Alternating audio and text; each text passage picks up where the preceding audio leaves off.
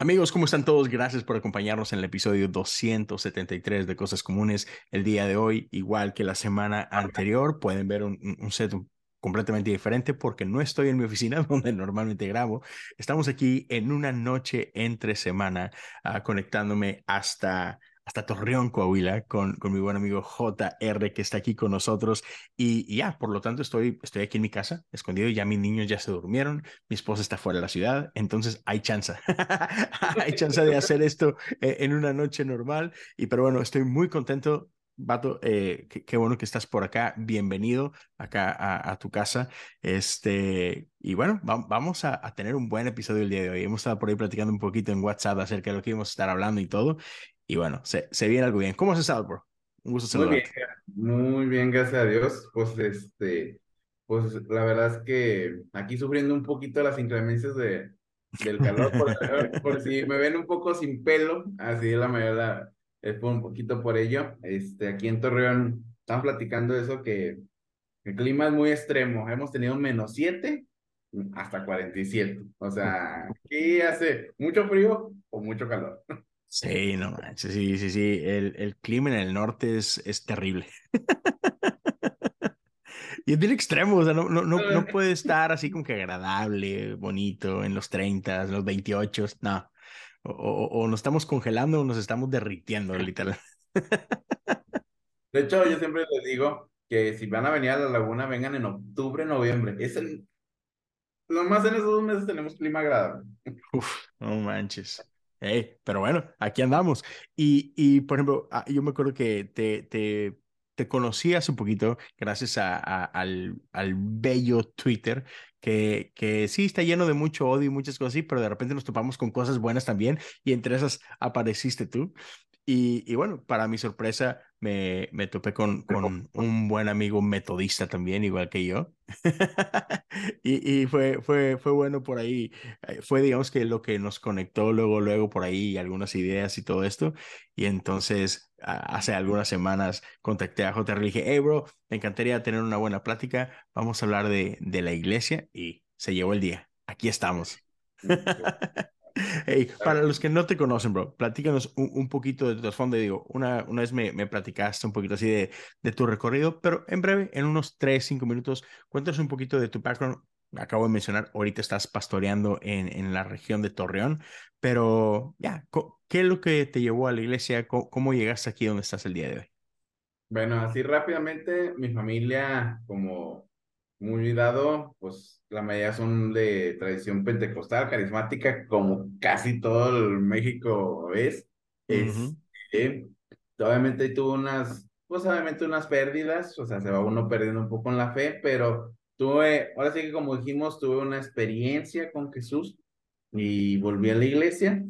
Eh, dentro de ello, pues, eh, tuve la oportunidad de estudiar eh, la cuestión de teología, me gusta mucho la filosofía también. Este, creo que más que verlo como una cuestión de contraposición, sin la extender mucho, es una manera de servir a la iglesia. O sea, creo que educando, o sea, siempre, yo siempre pienso que la educación en la iglesia es lo que permite el cambio. Y pues estoy en la iglesia metodista, ya tengo buen tiempo, soy miembro oficial, tengo mi membresía dentro de lo que pueda, creo en ella, fíjate, soy, hay mucha gente que batalla con, con eso, porque creo que, creo que la iglesia debe estar normada, o sea, somos un conjunto de creyentes, este, y dentro de lo que cabe, pues me mandaron a pastorear, yo no pastoreo en Torreón, nomás para como ser así como muy, muy uh -huh. específico, yo pastoreo en una comunidad en San Pedro, San Pedro es una ciudad que está a una hora saliendo de, de Torreón, Coahuila, este, uh -huh. una ciudad muy chiquita, eh, pues es muy rural todavía. Entonces, la verdad es que he tenido la bella oportunidad de estar sirviendo ahí. Este, y lo digo de verdad de todo corazón, o sea, servir en comunidades rurales es un avivamiento del, del agua del espíritu, o sea, mm. es, gente muy entregada a la fe, o sea, la verdad. Sí, no pero digo que la, te, no digo te, que la ciudad no sea, pero... Te, te, tengo que decir eso, o sea, porque, o sea, estás haciendo una diferencia que eh, si eres una comunidad rural, o sea, Torreón es rural, vato, ¿de qué estás hablando? Ah, no, de hecho, aquí ya, tenemos 3 millones de, de habitantes. O sea, sí. La, No, no, no. Estaría- sí tiene, lo que sí tiene todavía Torreón, hacer una ciudad todavía muy joven, es que Ajá. todos nos conocemos. O sea, o sea, sea, si tú me platicas a alguien, nosotros estamos platicando de y luego le digo, ah, yo también lo conozco, y lo, o Sí, sea, sí, sí, sí. sea, No, pero eh, es pura carrilla. Te- Tengo un muy buen amigo que es allá de Torreón y siempre nos estamos echando carrilla entre Torreón y Monterrey. sí, fíjate que hay una, en, en, el fútbol, o sea, hay una enemistad muy fuerte, ¿eh? O sea, sí se han peleado. ¿eh? Sí, O sea, aquí, han venido el camión de Monterrey, más los de Rayados, ¿eh? sí, Así como sí, que es Es su correcto. enemigo, es su enemigo mortal. No, no, o sea, hay una, Sí, una pelea. sí, sí, una rivalidad mucho, muy fuerte. Sí, sí, sí, yo lo sé, yo lo sé. No, pero bueno, entonces, el día de hoy queremos hablar de la iglesia, ¿sabes? Eh, y, y- y va a haber varios temas que, que vamos a, a cruzar por ahí, pero vamos a empezar con esa parte de, y, y lo he hablado con varios amigos, ¿no? Porque todo el mundo tiene así como que su definición de qué es la iglesia y qué no es la iglesia y lo que sea, pero siento que hay algunas definiciones de iglesia por allá que, ¿cuál es la palabra? No sé, como que diluyen muy feo eh, el qué es una iglesia y como que lo sobresimplifican y al menos a mí, yo no sé a otros allá afuera, pero a mí sí me molesta. O sea, no, no, no me gusta y no dice, ah, es que porque eres pastor y que no sé qué, así que, no, no es nada más porque sea pastor, es que, ah, sí, es cuando no tenemos cuidado con cómo definimos ciertas cosas, podemos desvirtuarlas. Y eso, el desvirtuar algo, y es peligroso. Pero bueno, entonces, hablemos de la iglesia, mi amigo JR. Cuéntanos, ¿qué es la iglesia? ¿Por dónde le damos? Bueno, yo creo que en ese sentido, cuando estuvimos platicando, o sea, yo creo que un gran problema que tenemos, y me gusta mucho cómo lo hacen los reformadores, es que ellos no empiezan con la pregunta, ¿cuál es la iglesia? Siempre, la mayoría de la gente que estaba platicando es, ¿cuál es la iglesia verdadera? Eso es como que su pregunta, ellos quieren muy fácil definir, ah, ah, pues estoy en esa iglesia, esta es la iglesia bíblica, aquí sigo y esta es la que Cristo dejó, que es la clásica definición que todos dan, ah, es que esta es la iglesia que Cristo dejó. Este, tenemos muchos ejemplos malos y buenos, o sea, de todas las definiciones, me tocó ver, bueno, más así como ejemplo, y no, con esto no quiero echar mucha tierra, a los bautistas defendiendo el rastro de sangre. No te tocó, que decían que Jesús había dejado la iglesia bautista en el año... O sea, es un ejemplo de cómo querer sostener teorías muy, muy, muy difíciles, ¿verdad? Pero me gusta mucho cómo lo hacen los reformadores, porque entienden la palabra técnica que queremos utilizar aquí, la catolicidad de la iglesia.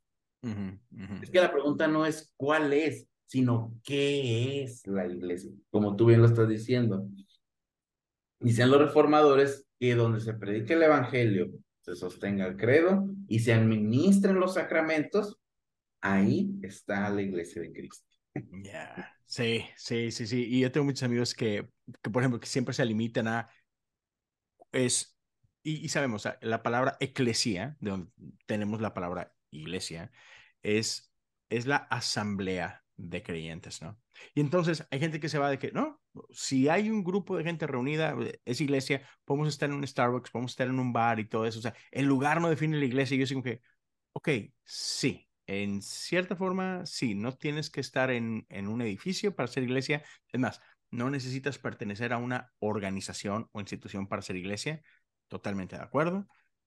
Pero, ¿qué es lo que hacemos cuando nos reunimos? Lo que nos hace iglesia o no. Porque un grupo de gente reunida no es nada. O sea, a- a- ahorita hay un montón de gente reunida en, en Monterrey, en San Nicolás, porque los Tigres están jugando con León. Y, y, y todos esos 40 mil almas que están en el estadio, aunque están juntos, aunque fueron y se reunieron, no son iglesia, ¿verdad? ¿Por qué? Porque lo que están haciendo no es lo que acabas de describir ahorita. No, no están predicando el evangelio, no están administrando sacramentos y no están reunidos alrededor de un credo, ¿no? Entonces, sí, e- es, es mucho más que, pues nos estamos reuniendo, somos cristianos todos y nos reunimos. Así, qué bueno, qué bueno que se reúnen, eso es muy lindo, no dejen de hacerlo, pero, pero no por eso nomás vamos a decirlo, sí, eso es una iglesia. Es que, es que a veces podemos terminar, como yo siempre les digo a, a las congregantes, podemos terminar haciendo la iglesia, o sea, terminando de disyuntir, o sea, o disminuir el templo. O sea, una cosa es el templo, es que una, siempre tenemos como muchos eh, conceptos. Yo le digo, miren hermanos, gracias a Dios tenemos un lugar consagrado, o sea, nos ha permitido, esto es un templo, pero lo que hace que sea iglesia, o sea, es que prediquemos de Jesús, vivamos, vivamos en Jesús y podemos que el Espíritu Santo llene la iglesia. O sea, de hecho, el nacimiento de la iglesia que vamos a celebrar Pentecostés, digo, ya es que nosotros sí celebramos un poco el calendario litúrgico. Sí. Este, pues el nacimiento de la iglesia es que el Espíritu Santo se inunda a los creyentes, pero como tú bien dices, está la condición de que Pedro predicó el Evangelio. Sí, sí, sí, totalmente. Y, y eso no lo podemos dejar afuera, ¿no? Ya, eh, se, se, se, predicó el Evangelio y, y, es, por ejemplo, a, mí me encanta la historia de Pentecostés, que, que no es nada más que estaban juntos como tres, o como vamos a tocar, sino nos habla mucho de, estaban juntos, pero, pero no, se, no se refiere a que estaban en proximidad uno del otro, era de un solo corazón, ¿no? Entonces, había una unidad dentro de esta proximidad, ¿no?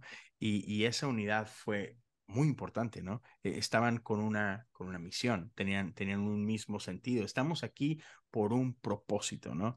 Y bueno, no podemos decir nada del credo porque en ese momento el credo no había, eh, no, había nacido como tal, pero, pero sí estaban unidos bajo todo lo que Jesús les había enseñado, ¿no? Y, y digo, de ellos nace el credo más adelante, ¿no?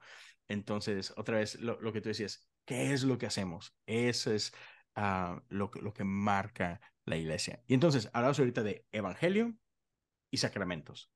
Entonces, vámonos por partes. ¿Qué es el evangelio? La gran pregunta, quiero hacer esto porque a veces una vez nos tocó con unos hermanos años en la iglesia, no sé si ha tocado, y no les preguntas, ¿qué es el evangelio? Silencio. Entonces, ¿pero qué es el evangelio? Lo que Pablo explica de alguna manera muy, la buena nueva, que Jesús murió por tus pecados eh, y resucitó. Es el credo más antiguo que tenemos, de hecho está escrito en las primeras cartas de Pablo. Entonces, es el Evangelio, la buena nueva de que Jesús murió, murió por pecadores, por lo cual pues, tenemos un camino al Padre y resucitó. Porque a veces nos quedamos nada más por murió, pero también es, es parte importante del credo decir que también Jesús resucitó, porque es lo que celebramos los domingos. Es que, es lo que celebramos los domingos, a final de cuentas. Sí, sí, sí, sí. Y, y de hecho, en, la liturgia de, de, la comunión, que ahorita es uno de los sacramentos y ahorita nos llegamos ahí, pero declaramos el misterio de la fe. Cristo ha venido, Cristo ha muerto, Cristo ha resucitado. O sea, es... Y Cristo volverá otra vez. Entonces, ya, eh, la proclamación de las buenas nuevas, ¿no? Es, es quién es Jesús, qué es lo que Jesús ha hecho por nosotros y cómo todo esto que Jesús ha hecho por nosotros trae gloria al Padre, ¿no? Es, es, es elemental. Entonces, y, y me encanta esta parte porque creo que hay muchas, y justo acababa, acabo de hablar eh, en el episodio anterior a, a este, acabo de hablar con, con otro cuate que también conocí eh, en Twitter, que se llama Cole Brown. Eh, es un ah, americano, ¿lo conoces? Un americano está viviendo e, en, la Ciudad de México y bueno, tiene un, un libro que... las mentiras que... Mi pastor reformado. Mi pastor reformado, ¿no? Exacto. Y, y, uno de los puntos que habla el libro es precisamente esto, que no, sí, el Evangelio. Y lo mismo que hablamos de que no tenemos ni idea de qué es esto del Evangelio, ¿no? Y, y lo que me llama mucho la atención es, es como a veces en la iglesia perdemos muchísimo tiempo en mil cosas que no es que no sean buenas o no es que no sean importantes, pero que no son el Evangelio.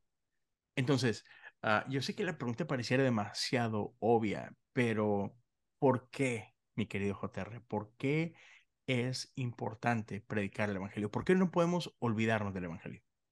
Mira, yo siempre, bien, y me gusta mucho lo que dice N.T. Wright, y dice, o sea, realmente el Evangelio crea la iglesia. Es que no, entonces, Sin evangelio no tenemos iglesia. Tiene que estar la proclamación del evangelio porque esa proclamación es la que crea la iglesia.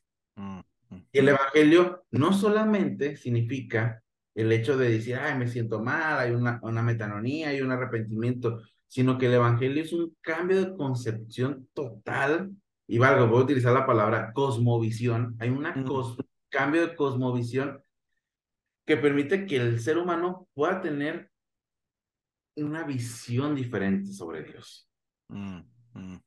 Entonces, a partir de esa visión, me, me acuerdo mucho en, en muchas iglesias, hay que ser una iglesia con visión, y siempre utilizaban mucho, mucho esa, esa palabra, pero es cierto, en cierta manera, hay cosas que a veces hemos rechazado de algunas iglesias carismáticas, pero tienen algo de razón, al final de cuentas.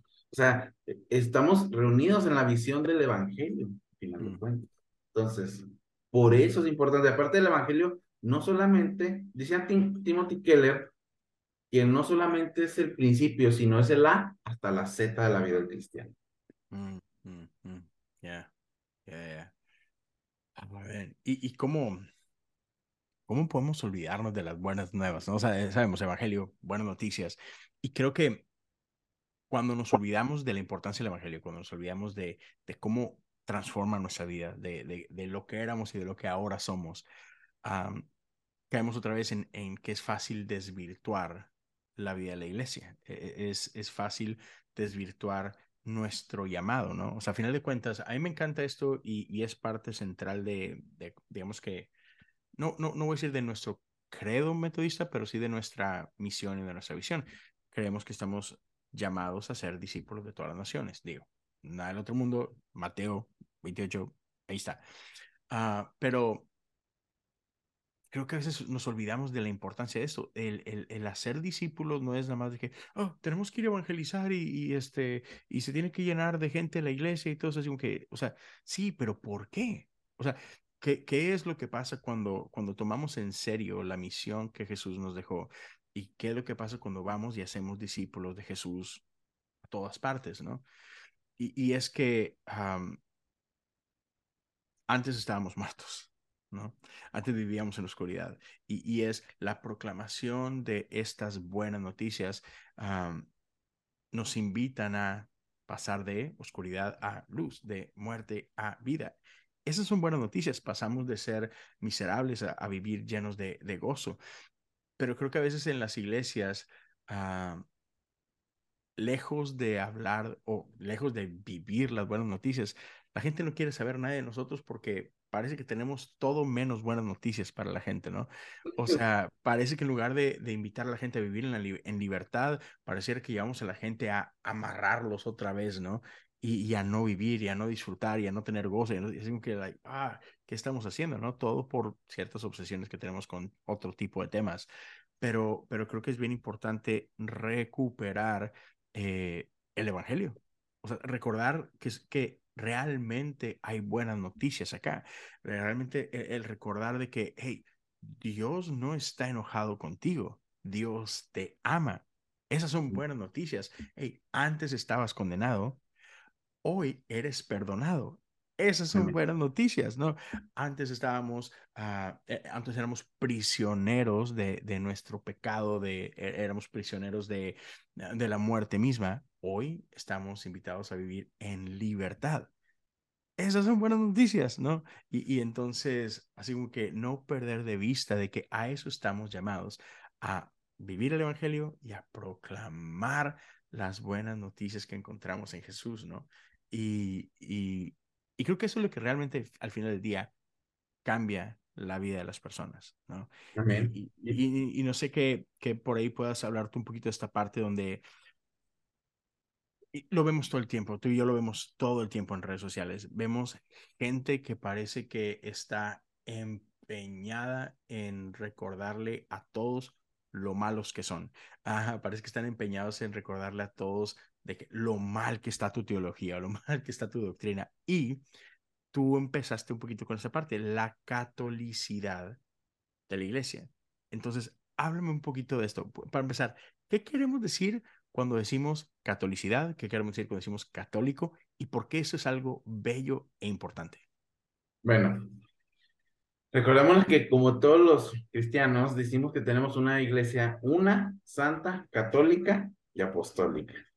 Me acuerdo que en muchos credos cambiaban la palabra católica por universal. Sí, sí, Como que para no ofender a, a, la gente. Pero la palabra es católica, o sea, al final de cuentas es católico, o sea, ¿Ya? Ya, decía Ignacio de Antioquía, todos, hay una iglesia católica.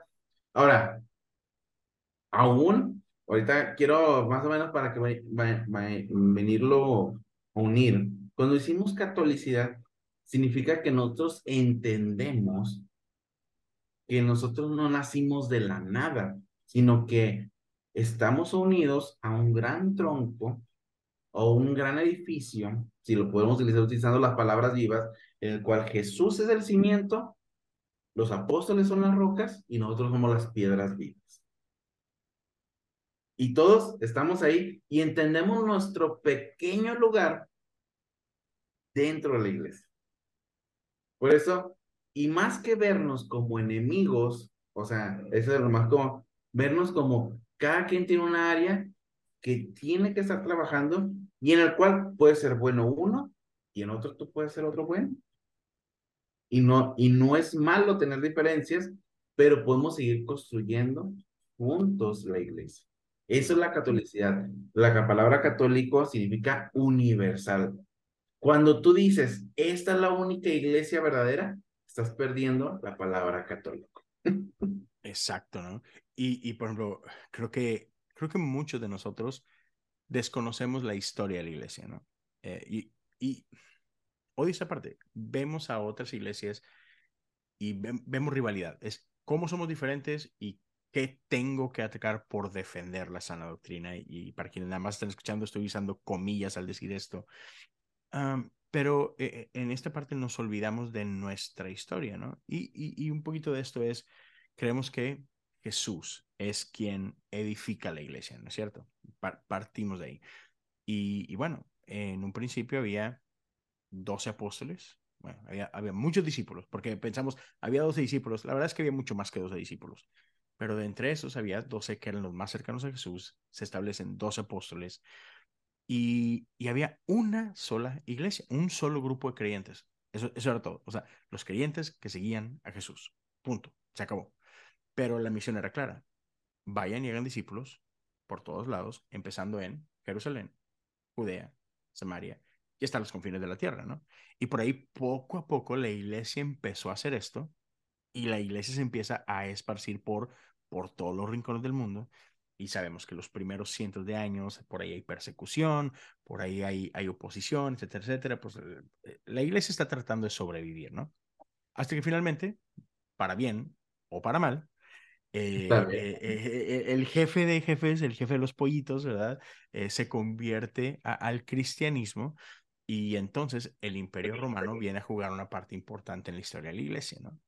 Y ahí se instituye formalmente, digamos, la iglesia. O sea, ya dejan de estar corriendo como pollitos sin cabeza eh, y ahora es, ok, ya, ya, ya, ya no tenemos que andar huyendo. Y se vienen y empiezan entonces los diferentes concilios que, que hoy conocemos algunos de ellos y se formaliza la iglesia, ¿no? Y luego vienen, empiezan poco a poco los grandes rompimientos, ¿no? Y os decir algo, dale. Ahora, nomás como, eh, como, bueno, como comentario, me da mucha risa porque Wesley considera malo el hecho de que se haya tomado un poquito al poder, pero algo muy interesante, aún antes, hermano, aún antes de que la iglesia lo oficializara el cristianismo, ya existían primados. Ese es como que un, un, un punto. Siempre hubo el primado de Antioquía, el de Roma, y todos convivían y entendían que era una sola iglesia, aunque tuvieran distintas posturas. eso es muy interesante, ¿eh? O sea, todos entendían que era una sola iglesia, o sea, entendían que el de Antioquía tenía su peso, el de Jerusalén tenía su peso, puede haber diferencias, cosas que podemos ver, de hecho, podemos verlas hasta en el Nuevo Testamento, ¿eh? Hay distintas, distintas visiones. Sí, totalmente. Pablo y Pedro se peleaban todo el tiempo. y, había otros, y había otros, ¿no? No, y simplemente podemos verlo en la visión de Juan, o sea, como tiene una visión de Jesús Y luego podemos ver en Mateo, hay un libro que se llama El caso de Mateo, de, o sea, el judeocristianismo. No quiero entrar mucho en crítica porque yo sé que mucha gente no está, no, no, no entiende mucho esos conceptos, pero lo que quiero decir es que había distintos pensamientos aún dentro de la iglesia. Claro. Y entendían que era una sola iglesia, a pesar de ello. Exacto, exacto. Y, y, es- y eso es lo bonito, ¿no? Es, o sea, creo que confundimos unidad con uniformidad, ¿no?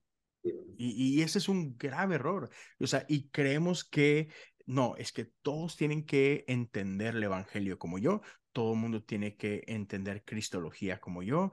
Y, y o sea, quería dejar esto más adelante porque quiero ahorita que hablemos de- del credo, pero ya, se vale pensar diferente, está bien. Otra vez, Pedro y Pablo, por citar solamente un ejemplo, estaban en desacuerdo en cosas que eran importantes, pero no eran lo esencial pero constantemente discutían.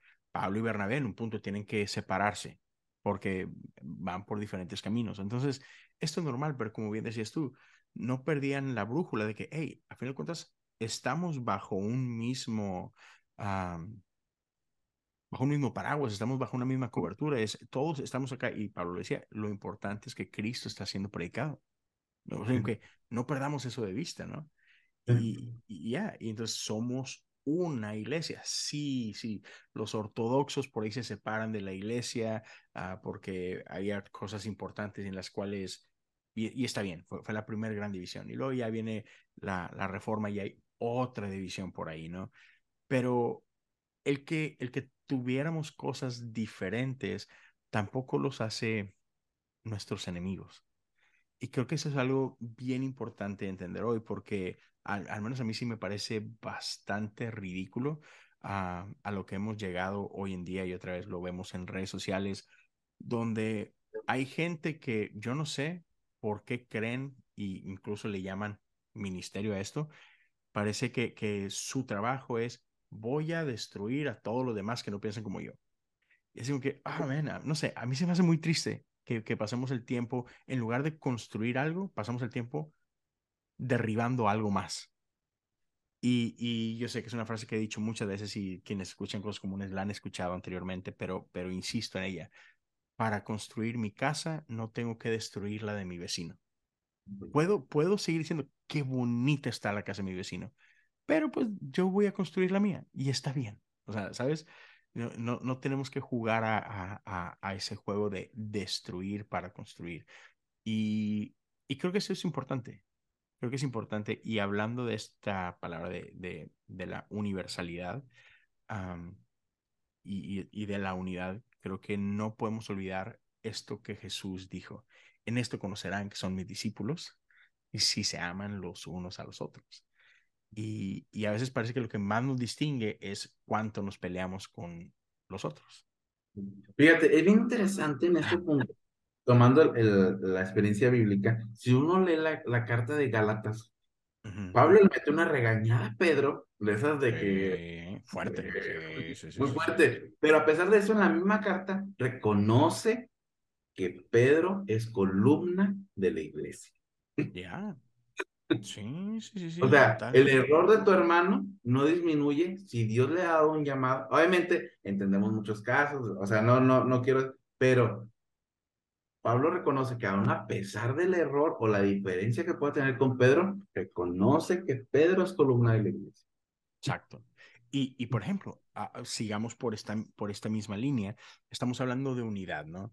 Y, y bueno, sabemos que sí, con, con, con, esto creo que es importante decir, no quiere decir que, ah, entonces todos, no importa, todos, todos es lo mismo, Dios, Dios es el mismo, eh, Mahoma es, eh, es Dios, o Buda es Dios, o Alá es Dios, es... No, no, no, no estamos hablando de eso, ¿verdad? Y lo que nos ayuda aquí en esta parte, y decimos, ok, somos uno, somos la iglesia, ¿y qué distingue a la iglesia de, de no, la iglesia? Los credos. Así es. hablemos de los credos. Ok. Nomás como algo bien interesante que podemos, me encanta, es algo en las situaciones, y voy a, utilizar, me encanta el misterio de los credos. Mm.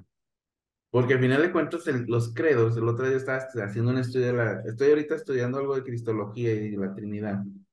Los credos se tratan de decirnos más lo que no es que lo que es. O sea, es como, es como el límite de la cancha de fútbol. Puedes jugar todo lo que tú quieras, ah, puedes jugar todo lo que tú quieras, pero de aquí, aquí no te sales. O sea, nada más, mm, el credo no te dice exactamente cómo de, ¿Cómo quieres meter el gol? ¿De chilena, cabecita o a la esquina?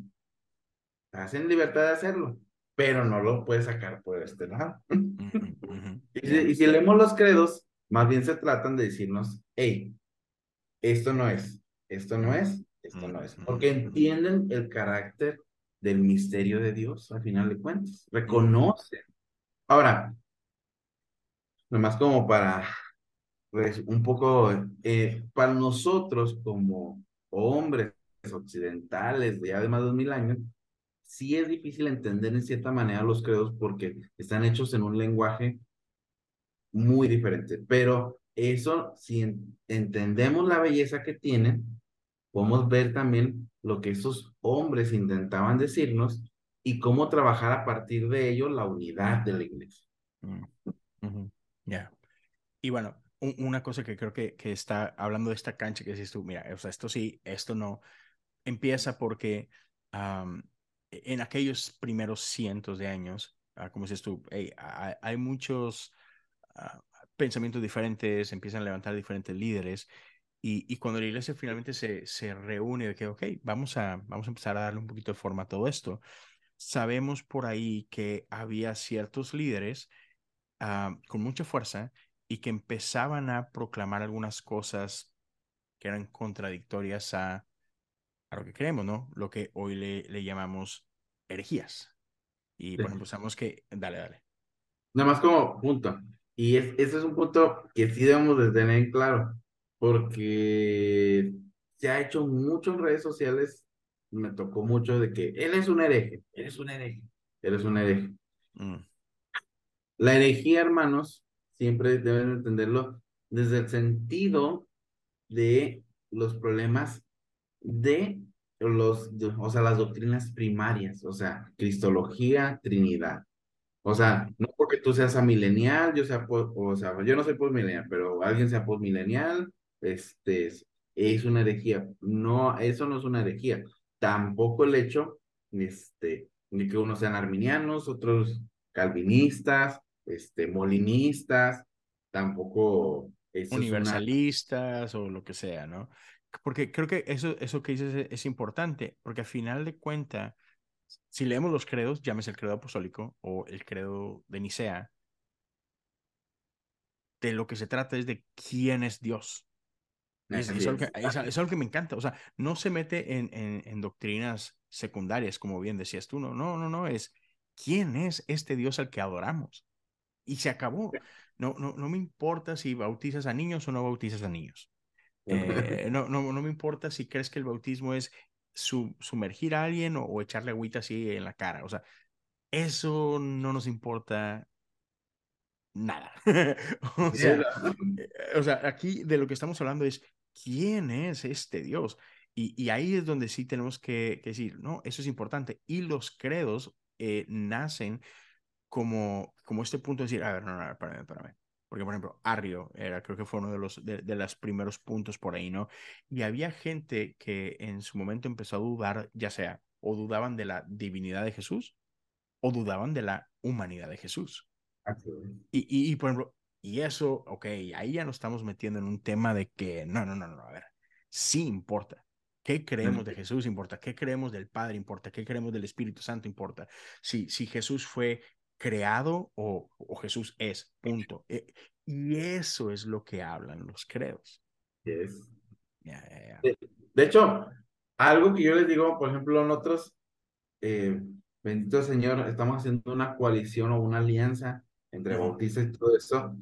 Y yo le estaba, eh, dentro de las cuestiones que estamos formalizando, es que lo único que vamos a predicar es evangelio y el credo. O sea, mm. y creo que con eso nos va a dar para unos 5 o 7 años para estar predicando, ¿eh? Así es. o sea, simplemente explicar la Trinidad es un tema largo, y denso en cierta manera. Bueno, Sí. pero yo, lo, yo lo, lo que tratamos de hacer aquí en cierta manera, como tú bien dices, ahora, fíjense, yo creo en ese sentido, y aquí sí voy a utilizar la palabra, los herejes son buenos. Caray, ¿cómo? Bueno, porque obligan a la iglesia a que se defina. ¿Ya? Sí, sí, sí. O sea, Eh, o sea, Marción obligó a que la iglesia dijera, ah, estos son los libros, ok. Porque antes todos, ah, sí, el, el protoevangelio, no había problema. Con Marción dijeron, aunque ya había una lista oficial, o sea, no estoy diciendo que se la sacaron de la manga, pero fue una, ok, vamos a hacer esto. Ya. O sea, Sí, lo, que sí, va sí. haciendo, lo que va haciendo la herejía, en cierta manera, es que obliga a que la iglesia se defina, lo Exacto. que todavía no tiene conceptualizado. Entonces, y, en cierta y- manera, claro, y, y es que en, en cierta forma, vamos a- eh, y tenemos que entender, o sea, esto nace en los primeros cientos de años de la iglesia. Y, y entonces, ya, o sea, credos son importantes porque definen qué es lo que creemos y por consecuente qué es lo que no creemos. Y es importante saberlo. Por ejemplo, ahorita nosotros en, la iglesia um, que, que estoy sirviendo, o sea, yo tengo, um, tengo, o sea, toda mi vida en la iglesia, tengo ocho años en ministerio completo en los Estados Unidos, pero la iglesia donde estoy sirviendo ahorita, llegué en febrero. Y entonces llego y, lo que estamos haciendo este año es que, bueno, y, también pasa porque en los Estados Unidos la iglesia metodista acaba de pasar por una división muy importante. Entonces, eh, y todo por lo que es el tema de la comunidad LGBTQ más. Entonces, la iglesia donde estoy sale de lo que es la iglesia metodista unida, que es la, la, la iglesia metodista que había en los Estados Unidos, y, y de ahí sale un montón, la mitad de las iglesias salen y para crear la iglesia metodista global, que es una iglesia que hoy sigue manteniendo los conceptos más conservadores de la iglesia, más tradicionales de la iglesia. Entonces aprovechamos y este año comenzamos a enseñar el catecismo de la iglesia metodista. Y, y son un montón de puntos. Y lo, y lo, traigo a mención por lo que decías tú de que en esto nos podemos pasar cinco años, ¿no? O sea, nosotros estamos ahorita con esto y, y nos damos cuenta que estamos yéndonos des, básicamente desglosando el credo niciano y es un montón. O sea, nada más en, en, en los diferentes de que, qué es lo que queremos, son 36 diferentes puntos que vamos a cubrir y luego ya después de ahí nos vamos a hablar, ir un poquito más de lo que es, qué es el metodismo y qué son los, la teología wesleyana, etcétera, etcétera. Pero nomás en los credos nos podemos meter casi un año entero. Vamos hablando de esa parte, ¿no? Y es súper importante. Y lo curioso es que hay metodistas en nuestra iglesia que tienen 60 años en la iglesia y desconocían el credo. Sí, y está no, bien loco. A mí me tocó, o sea, cuando yo llegué aquí a, a la iglesia de San Pedro, yo les pregunté, ¿cómo son salvos? Una pregunta básica. básica. No, me hicieron muchas respuestas. O sea, yo tuve que empezar con la justificación por fe, que supone que es una doctrina, o sea, muy dada del protestantismo, digo, de cierta manera, fue lo que hizo que nos separáramos en, cier en, en cierta, sí. en cierta manera, pero lo que quiero decir es que hay muchas situaciones es más, nomás, y como comentario para agregar algo que tú estás diciendo y que me, yo le estaba diciendo la otra vez a unos hermanos, es que nuestra pelea no está entre nosotros. O sea, realmente tenemos. sí. No tenemos tantos problemas afuera. Por ejemplo, nomás quiero tomarlo así. Ellos siguen. Hay personas que son mi prójimo, pero no son mi hermano. Es, diga, eso es bien interesante. Yo no podría tomar comunión con ellos porque nuestros credos son totalmente diferentes. Por ejemplo, un testigo de Jehová. Uh -huh. No, nosotros tenemos el, el, mismo concepto de Trinidad. Pueden creer en Jehová, en Dios, lo que tú quieras, pero no es el mismo Dios, al final de cuentas. Uh -huh. Entonces, porque me dicen, no, es que tú, no, no, no los odio, o sea, es mi prójimo y si yo, lo, si yo, si de mí estuviera la mano de darles, yo se los daría. O sea, o sea los daría. pero lo que te quiero decir es que, por ejemplo, aquí en San Pedro, o sea, yo tengo un detalle que se llama la, la iglesia apostólica. Y ellos son publicitarios. Entonces, ellos se hacen pasar, en cierta manera, como la verdadera doctrina, como la única iglesia. Entonces, hacen imposiciones sobre las mujeres, de que no se maquillen, lo utilicen, pero yo no podía tomar comunión con ellos. Ellos se han sentido ofendidos porque les digo, su concepto de Dios es algo que ya se ve dicho como herejía, que es el modalismo. Ya, sí. O sea, y, entonces... y, eso es importante. Ah, eso es eh, importante. sí, o sea, y, y, es donde, es donde, por ejemplo, sí, bautistas, metodistas, ah, calvinistas, arminianos, no hay bronca, o sea, diferimos en cosas que, o sea, sí están padres para pelear, pero, pero no tiene nada que ver con, con salvación, porque a final de cuentas creemos literalmente en el mismo Dios, ¿no? Y, y es aquí donde, por ejemplo, ah, lo, hablábamos un poquito, ¿no? Uh, esto que decía Juan Wesley, ¿no? En lo esencial, unidad, en lo no esencial, libertad, pero ante todo, caridad o ante todo, amor. Y, es importante donde, y, esto es lo que eh, aquí nos ayudan los credos. Bueno, ¿qué es esencial? ¿Qué es no esencial? Perfecto. Los credos. Los credos nos ayudan a saber la diferencia. Los credos son las doctrinas esenciales. Lo demás cae en lo no esencial. Entonces otra vez hablábamos, oye, ¿podemos bautizar a niños? ¿Sí o no? Eh, eh, no, es, no es esencial. Podemos diferir ahí un poquito. Pero, ¿quién es Dios? Si es, si es trinitario o no es trinitario, ah, ese cambia Dios. o sea, ¿Crees que Jesús, y por ejemplo, me, me, encanta el credo iniciano, ¿no? Que, que deja bien claro esto, que Jesús, no solamente que Jesús es el Hijo de Dios, que Jesús, el Hijo de Dios, es Dios, de la misma esencia. Es, es, esencia, no es, no es creado, es, es eterno con Dios, es, es Dios de Dios, es luz de luz, o sea, es, es lo mismo. Y, y, pero ya cuando alguien dice, no, bueno, yo creo en un Dios y, y, y me apego a la modalidad, es Dios usando máscaras, es, ah, entonces ya no crees en tres, en uno, no crees en este misterio, ya crees que, que, que nomás está jugando al teatro ahí, ¿no? Y se está poniendo, ahorita voy a jugar a ser padre. Y mientras soy padre, no existe ni el Hijo, ni existe el Espíritu Santo. Y, y así, ¿no? Y así, que, sí, no, ese es otro Dios bien diferente. Así es. una, una, vez estaba un, hay un, una persona que estábamos platicando y les digo, es que caes en ciertos problemas. Mira, me gusta mucho una frase que dice que Miguel Steven, y sí es cierto, en cierta manera, o sea, los credos mantienen el misterio, la herejía tratan de resolverlo. ¡Uh, qué buena! Y sí es cierto, o, sea, la herejía trata de resolver el misterio. Si te fijas, es un proceso racionalista. Y no es cierto, o sea, el credo mantiene todo el misterio, así de sencillo.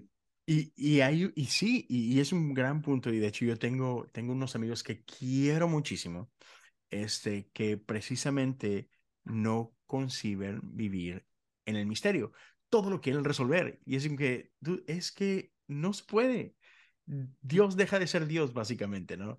Entonces tenemos que abrazar la incomodidad del misterio. Porque es lo que hace a Dios Dios y es lo que hace a la iglesia a la iglesia. Y, y así como que entiendo, entiendo esta necesidad de quererlo resolver todo y de que entiendo el mundo en el que vivimos, donde la ciencia la tenemos acá en un pedestal. Y, y, no solamente la, la ciencia, hay, una palabra que aprendí el año pasado en una serie que empezamos a hacer en mi iglesia anterior, uh, y es, se parece a cientología, pero no es cientología. es, ah, a ver si al ratito me acuerdo, pero, pero es esta parte donde creemos que no hay nada arriba de la ciencia, ¿no? Eh, como, como si fuera... El, sí, como, como si fuera el único tipo de verdad, ¿sabes? Es. o sea, pensamos que, ah, ok, para que algo sea verdad tiene que ser científicamente comprobado. Y es como que, mm, no, o sea, perdón, pero no es, ¿no? Ciencia no es la verdad absoluta. Lo que pasa es que eh, debemos entender en cierta manera, sin desviarnos mucho, porque esto nos llevaría a problemas de filosofía, o sea, este, eh, debemos entender eh, que la ciencia es un método, nada más para obtener ciertos tipos de verdades. Hasta ahí funciona la ciencia. Hay unos libros que yo les recomiendo mucho a la gente, antes de que, porque me, me da mucha risa porque le digo, le digo, la mayoría de los posts que tú ves dice, 17 de 30 mujeres, dice un estudio científico. ¿Cuál estudio científico? O sea, Sí, sí, sí. porque dice ciencia. Hay un libro que tú sí lo has de ah, hay un filósofo que se llama Luis Villoro, muy famoso aquí en México, que él decía que la ciencia lo único que nos permitió hacer es matarnos más rápido. o sea, la ciencia no es buena, no es mala, no tiene un cara, es un método, nada más, es un método. El problema es que la gente la ha levantado a nivel de ídolo. Sí, incluso la, han puesto en un nivel de virtud que no tiene. No tiene, la, ciencia no es una virtud, nada. Sí, exacto. La, ciencia es ciencia y, y, está con ganas, o sea, gracias, es muy útil, ¿no? Pero, pero la ciencia tiene su carril, ¿no? Así, porque la ciencia es la ciencia. de hecho, muy interesante porque en, bueno, para que no sepa, yo estoy escribiendo un libro, este, y yo tengo una de las propuestas que yo lo utilizo por muchos historiadores, es que dicen que realmente el cristianismo es lo que permitió que la ciencia naciera. Acá hay muchos dicen, ah, ¿por qué? Bueno, la mayoría de las, creencias, las creencias antiguas tenían algo que se llamaba animismo. Mm. Significa que las cosas tienen divinidad o tienen espíritu.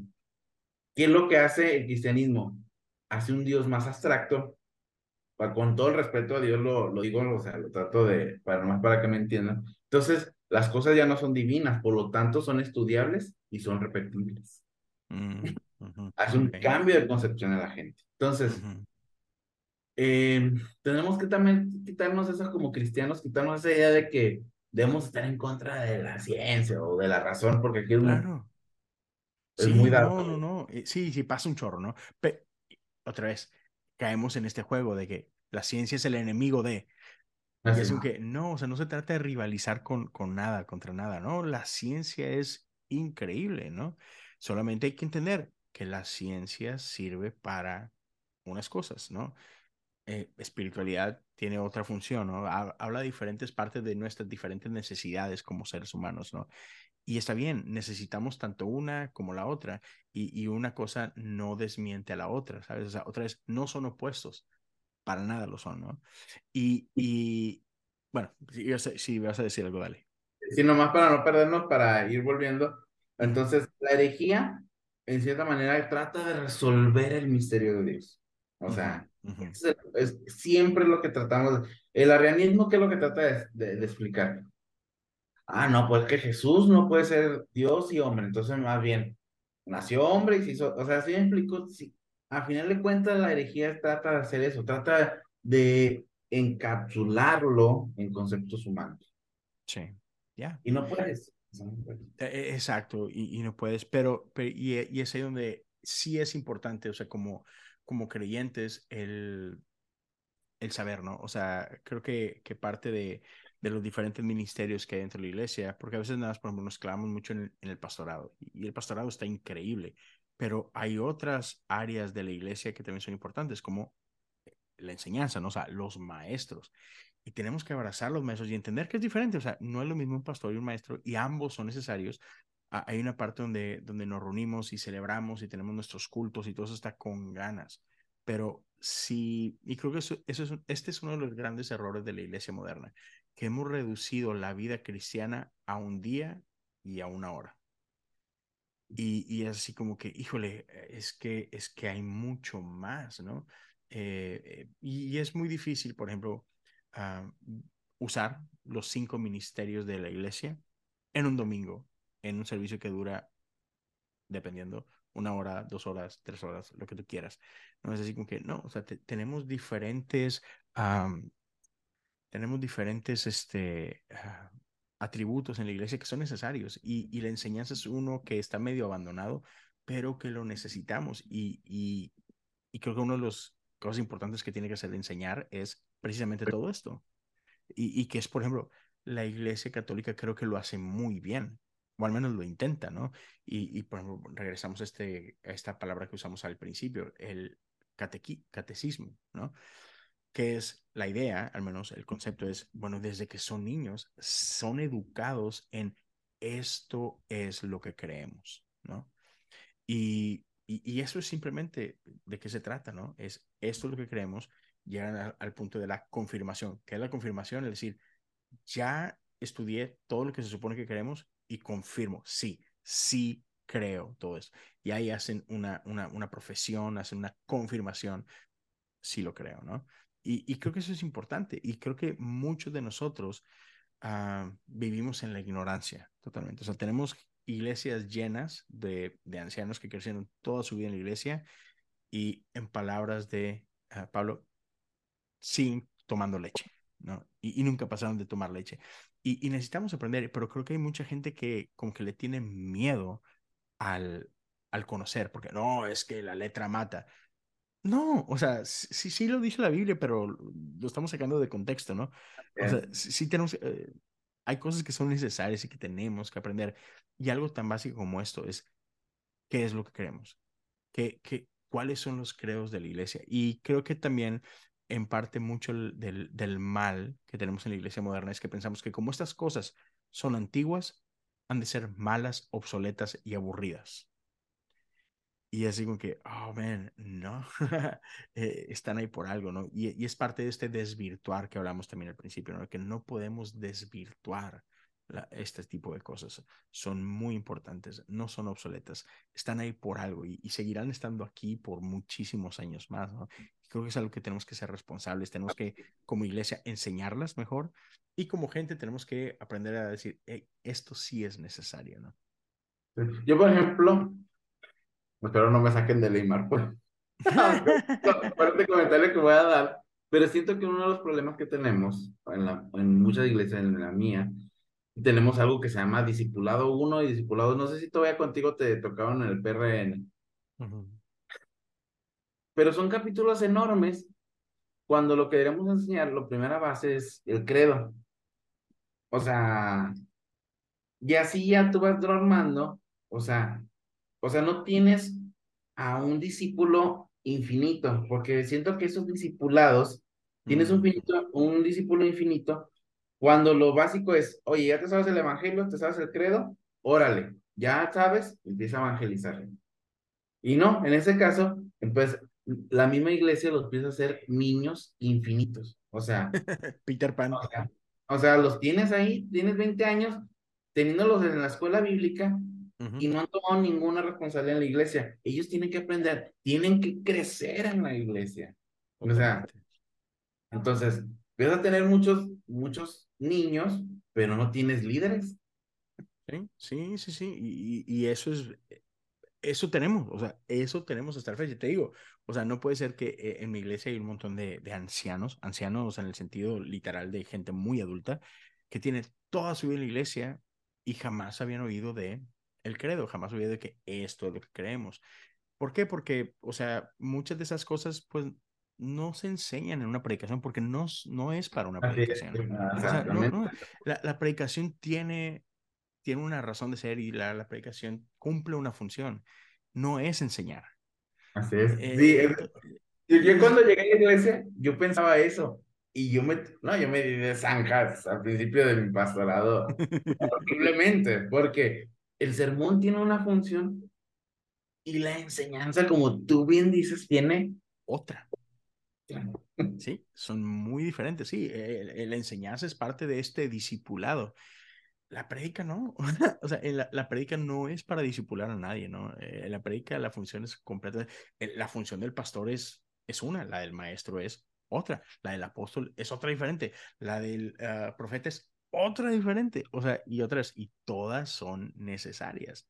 Y, y, pero por un lado le queremos dejar todo al pobre pastor y que el pastor gato dice, espérame, o sea, es como, es como si quisiéramos que todos los hombres en el mundo fueran mecánicos y electricistas y cerrajeros y, y es que no, o sea, pídeme que te, que te haga un sándwich y te lo hago, pero pídeme que te arregle el carro, pues, no, no, no, es lo mío, ¿no? Perdón. Y, y entonces, y sí, es cierto, tú, tú dijiste algo bien importante. Es, hemos estado desvirtuando en cierta manera la función del maestro y queriendo, queriéndolo hacer que el pastor lo haga. Uh -huh. O sea, no puede, el pastor no es maestro. Aunque puede dar clases, o sea, yo he dado clases. Sí, con, sí, sí. No, no, no, pero no es maestro. De hecho, por eso Pablo lo separa. Uh -huh. Sí, no, y, y por ejemplo, a, a, aquí sí se puede, ¿no? Todos tenemos diferentes dones y, y y está bien, pero una cosa es la función de pastorear y otra es la función de enseñar. Y, igual, a lo mejor hay gente que puede hacer ambas cosas, pero no se hacen a la misma vez. Eh, y o sea, hay un tiempo para pastorear, hay un tiempo para enseñar, hay un tiempo para inspirar a alguien, hay un tiempo para, hey, vamos a proclamar el Evangelio, hay otro tiempo donde que, hey, nos toca crecer. Entonces, tenemos que aprender a separar todas estas cosas, ¿no? Y, son cositas muy básicas y muy necesarias, pero ya, e, e, es, parte de todo esto que hablamos, ¿no? De, de qué es una iglesia. Por eso es importante definir bien todas estas cosas, ¿no? Para que podamos funcionar mejor. Y creo que ese es uno de los grandes problemas de la iglesia hoy en día. Que, estamos todos patas para arriba, o sea, que, hemos perdido forma, hemos perdido estructura porque, otra vez, porque le hemos perdido el valor a todas estas cosas. Y, y, y por último, ya, ya, ya, yo creo que ya estamos sobrepasando la hora, pero quiero no dejar, no dejar de tocar este punto. Y es una palabra que yo sé, la palabra en sí misma causa problema y va a haber gente que... y es el ecumenismo. ¿Ok? Vamos a hablar de esto. ¿Qué es ser ecuménico? ¿Qué no es ser ecuménico? ¿Va? Bueno, me acuerdo que para dar introducción a este tema, me acuerdo que hace muchos años bueno, no sé si te acuerdas que hubo como dos escándalos. Uno porque Alex Campos tocó en el Vaticano. Como pentecostal de aquel tiempo fue como que. Y una vez cuando acusaron a Marcos Witt de ecuménico, me acuerdo que esa fue la primera vez que escuché esa, esa, palabra con, con, una connotación negativa. Obviamente en mi adolescencia, pues este, pues obviamente la asocias con una cuestión este, muy negativa. Este, bueno, ¿qué es el ecumenismo? Ecumenismo, nomás como para punto, no es lo mismo que sincretismo. Porque es, ese, es un, ese, es un, ese es un punto. El sincretismo no significa fusionar nuestras creencias. Al contrario, sino respetarnos quienes somos. Por ejemplo, la iglesia metodista, la IMAR, no sé cómo sea en Estados Unidos, pero aquí entiende que hay diferentes niveles de ecumenismo. O sea, hay un ecumenismo interdenominacional. Y podemos tener un ecumenismo con la iglesia ortodoxa y la iglesia católica. Romana, para ser más exacto, laica. Este, eso significa que nos reconocemos como cuerpo de Cristo, a pesar de que hay doctrinas que no podemos sostener de la misma manera. O sea, nosotros reconocemos que la iglesia metodista y la iglesia católica romana tienen diferencias y tienen una manera de interpretar ciertos pasajes, pero nos reconocemos como cuerpo de Cristo. Hasta ahí llega el ecumenismo, podemos tener proyectos en común, podemos tener este, muchas cosas, y hasta ahí, y nos reconocemos. Este, lo malo es que mucha gente entiende el ecumenismo como sincretismo, como que la iglesia protestante se quiere fusionar con la iglesia católica para ser la única iglesia en el mundo. Eso es como que también un, un relato que nos han vendido mucho tiempo, pero no es una cosa, sincretismo, ecumenismo. Ese es un punto muy, muy importante. Sí, y entonces ahorita que aclarabas la importancia de, de, de, poder separar estas dos cosas, creo que es algo que no terminamos de entender, ¿no? Tú hablabas esto de, de donde a veces caemos en el error de quererlos fusionar, ¿no? Y creo que eh, es importante entender esto, de que simplemente es entender que podemos respetar nuestras diferencias, como decías tú, y a pesar de nuestras diferencias, o sea, las reconocemos, primer punto, reconocemos nuestras diferencias, pero las respetamos y seguimos adelante con un final, no con un final, sino con un, con un propósito en común, ¿no? Y decimos hacer a un lado un poco nuestras diferencias para poder avanzar en ciertos temas, ¿no? Y, y esto quiere decir que podemos hacerlo sin tener que decir, ah, sí, creo todo lo que tú crees. No, así que no, está bien. O sea, no tenemos que pensar igual. Y, y aquí está esta otra frase que me encanta de Juan Wesley. Pueden decir, ay, siempre sacas a Wesley. Sí, por algo soy metodista.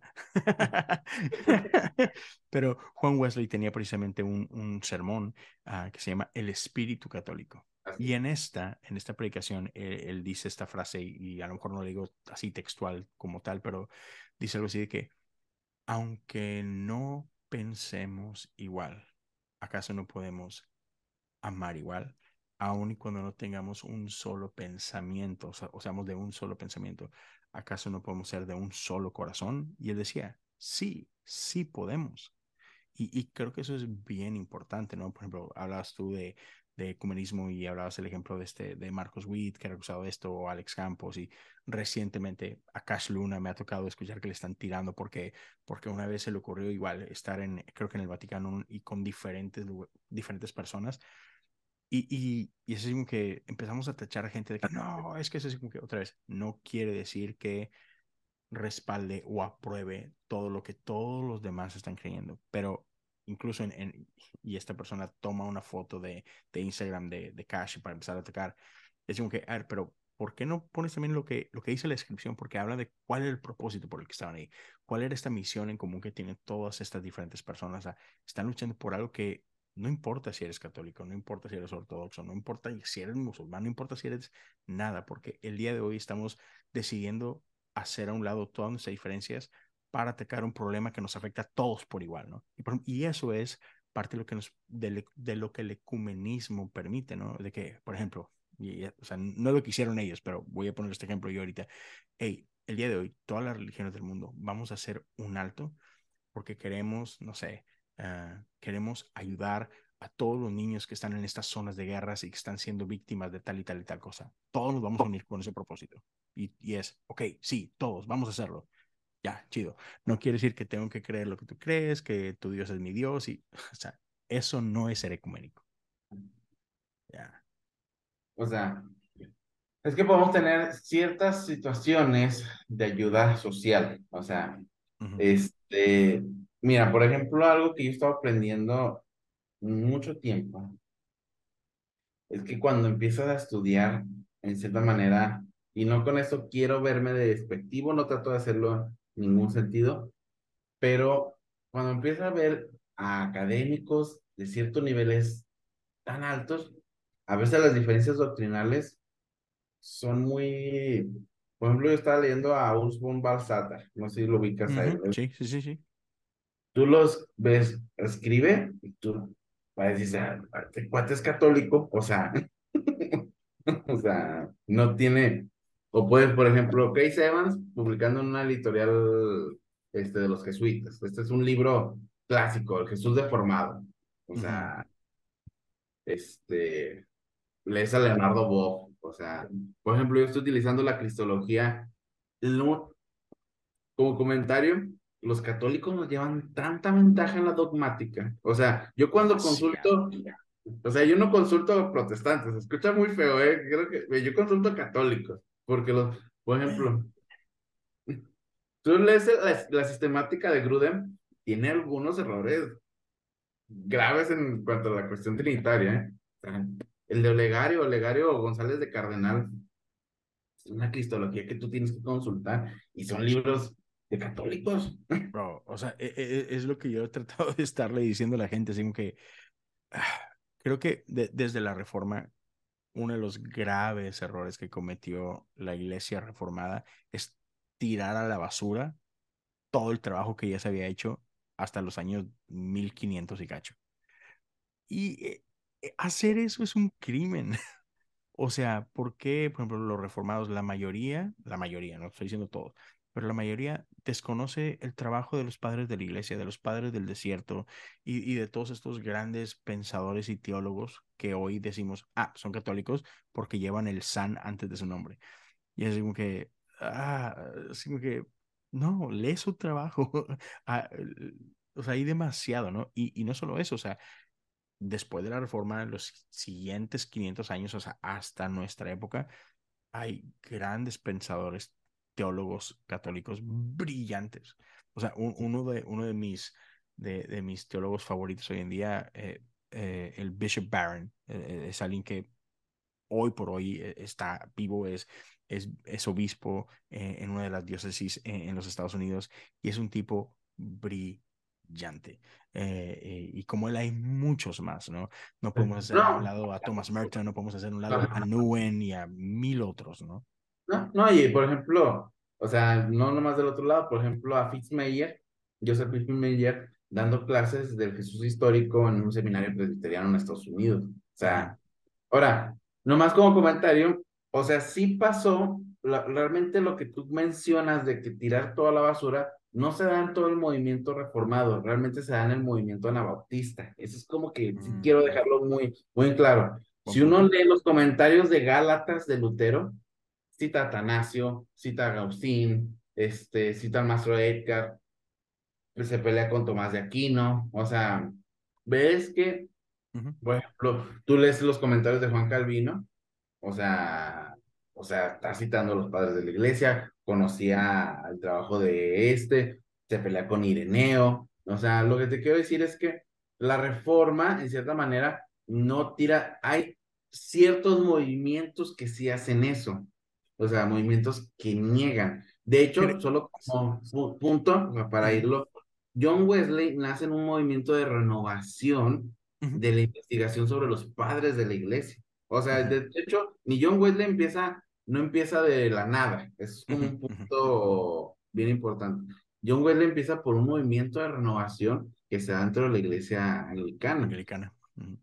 Ahora, fíjate, esto nada más como, este, esto es una frase que ahorita eh, eh, uno de los primeros pensadores reformados se llamaba Girolamo Sánchez. Y él tiene una frase en su catecismo, o la confesión de la regla cristiana, dice, porque no hemos abandonado completamente y en todas las cosas a la iglesia de Roma, sino solo aquellas cosas en las que se ha desviado de la iglesia apostólica, incluso de sí misma y de la antigua y sana iglesia. Tampoco nos hemos ido con otra idea, sino que se enmendar y regresar a su estado antiguo. Nosotros también regresaríamos a ella y tendríamos comunión con sus congregaciones. Eso lo pensaron alguien que de un reformador, ¿eh? Estoy y, hablando- y, pero, y sí, y, y creo que una de las cosas que, que ahí es importante notar, y, lo mencionaste ahorita, am, tú estás hablando de toda esa gente que estás citando, son, son- es parte de la iglesia reformada de los primeros 200 años después de la reforma, ¿no? Pero, y mi comentario, y me, me faltó claro, creo que es de los, o sea, de hoy en día. O sea, mu- mucha gente que es parte de la iglesia reformada de hoy, o sea, en, la época moderna, se ha olvidado de todo esto. O sea, con el tiempo, no, no sé en qué punto haya sido el quiebre, que de pronto tiramos todo eso a la basura, ¿no? No, no sé si sea solamente en Latinoamérica, no sé si en el continente, pero, pero sí de, de algún punto para acá, sí es bien notorio esta parte, ¿no? Donde pensamos que otra vez, ah, todo lo católico es del diablo. Es como que, ah, no, por favor, no hagamos eso. O porque incluso, o sea, y yo era así. O sea, y creo que es por eso, creo que en parte por eso me choca tanto hoy en día ver gente así, porque yo era así. Y, y hoy digo, no, Dios, no, qué, qué, qué persona tan horrible era. Pero, por ejemplo, yo, yo sí era bien exagerado, así que yo no ponía un pie en una iglesia católica porque ese es un templo de Satanás. O sea, así de ese grado, ¿no? Y digo, para todos mis hermanos católicos, perdónenme, o sea, no, no, o sea, así me enseñaron, ¿no? Y, y así hay muchos cristianos hoy en día. Es lo que saben, o sea, y no es culpa de ellos, es, es que así los han enseñado y así enseñaron a quienes los enseñaron a ellos. Y es, es una cadena así triste, este, pero real, ¿no? Y otra vez, nada más porque vemos algo, ah, si algo se hace en esta iglesia, está mal por default. No sabemos qué es, no sabemos de dónde viene, no conocemos su historia, no conocemos su significado, simplemente porque está ahí, debe estar mal. Decir, que no, hay mucho detrás, hay, hay razones. Otra vez, y, y hoy por hoy, o sea, hay, yo amo eh, la teología católica, me inspira muchísimo, aprendo muchísimo a día. No estoy de acuerdo al 100%, pero otra vez, no voy a tirar a la basura todo aquello con lo que sí estoy de acuerdo, nada más por ese pequeño con lo que no estoy de acuerdo. Y ya. Es que ese es un punto bien, bueno, como comentario y como chiste, están mejor las librerías católicas que las Entonces, Sí, no, o sea, de hecho, la mayoría de mis libros son de librerías católicas, o sea. De Sí, es hecho, increíble. los teólogos protestantes serios imprimen en editoriales católicas, o sea. Sí, sí, sí, sí. Yo sé que, perdimos un montón de gente, pero sí. O sea, Kevin Van Hooser, no sé si la mayor, alguien que es muy bueno, él es una, él, él escribió un libro, se llama El drama de la doctrina. Hasta el título es, increíble. Él escribe en una editorial católica, editorial Sigan, Ujú. que es de la Universidad de Salamanca. Sí, no, no, hay, hay gente brillante y otra vez es, es que hay un montón de historia que, que ignoramos y que nuestros caprichos no nos dejan ver. Pero ya, otra vez, no, no, no, ya, no satanicemos tantas cosas. O sea, hay cosas muy bellas. Sí, nomás como comentario, a veces pasa que utilizamos, que ya tenemos tantos prejuicios, como, y tú lo acabas de decir en buenas palabras, que todo lo que venga de esa parte ya es malo. Nos tocó hace el año pasado, yo creo que tú estuviste, yo estoy menos en Twitter, de un famoso predicador que negaba que María era madre de Dios. O sea, cuando es un error que la iglesia ya había, se supone que ya habíamos zanjado ese, zanjado ese problema, pero como ese título lo utiliza la iglesia de Roma, por per se, o sea, ya está mal. Ajá, exacto. Sí, y es como que no, o sea, sí está bien. y, y, creo que pasa mucho esto, ¿no? Creo que hay, mucha gente que, por ejemplo, no sé, a lo mejor no sé muy bien lo que voy a decir, pero lo, espero que se entienda. Creo que muchas veces tomamos los peores ejemplos de, de los peores practicantes de una religión y los hacemos la norma. Y, y, sí, o sea, hay muchos católicos que que van en contra de lo que la misma Iglesia Católica enseña. Así es. Y, y, caen, caen, en malas costumbres y caen en malas prácticas. ¿Qué creen? Hay un montón de cristianos que hacemos lo mismo. Entonces, ya, no, o sea, no juzguemos a todo un movimiento por ciertos extremos, ¿no? hay, que, hay, que, tener cuidado con eso. Mucho sí, cuidado. Tener cuidado con eso y, y este, y, entender que al final del día somos, somos parte de la familia de Dios. Y, y creo que los credos nos ayudan un montón. Revisa los credos. Si coincidimos en esto, como dices tú, podemos este, tener comunión. Ah, podemos compartir el pan y, el vino, ¿no? Podemos tomar parte de la Eucaristía, podemos, podemos hacer esto, ¿no? Este, y, y, creo que aprenderíamos muchísimo, creo que creceríamos muchísimo, creo que seríamos una mejor iglesia, porque al final del día, Dios viene por su iglesia, no por la que tú crees, viene por la iglesia.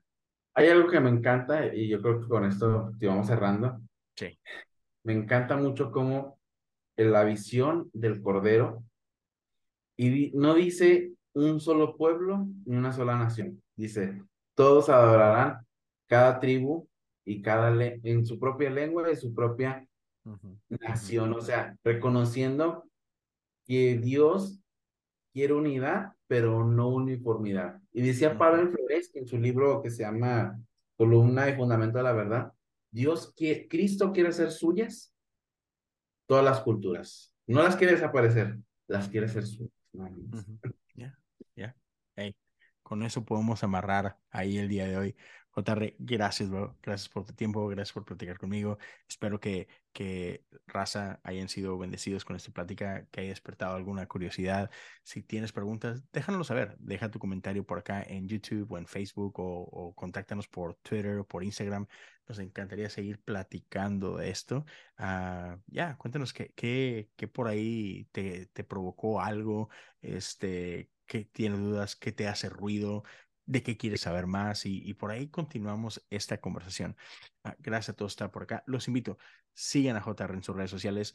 Bro, diles, ¿cuál, cuál es tu Twitter? ¿Cuál es tu, tu Instagram? ¿Dónde te pueden seguir? Mira, yo tengo un Facebook, JR González, este, Twitter también JR González, o metodismo Cote o la, la frase del metodismo. Este, y yo me encargo, por si alguien le interesa, en la iglesia metodista, en la conferencia anual central, cada mes hago una plática de teología.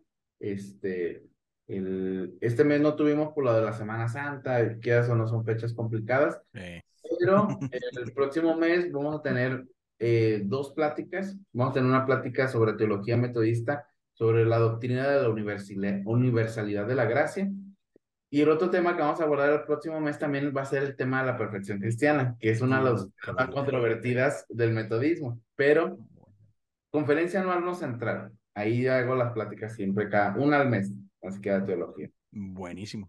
Pues excelente, ya lo saben amigos, de, chequenlo, síganlo, estén pendientes de ahí de Twitter, siempre se hacen buenas, buenas pláticas ahí.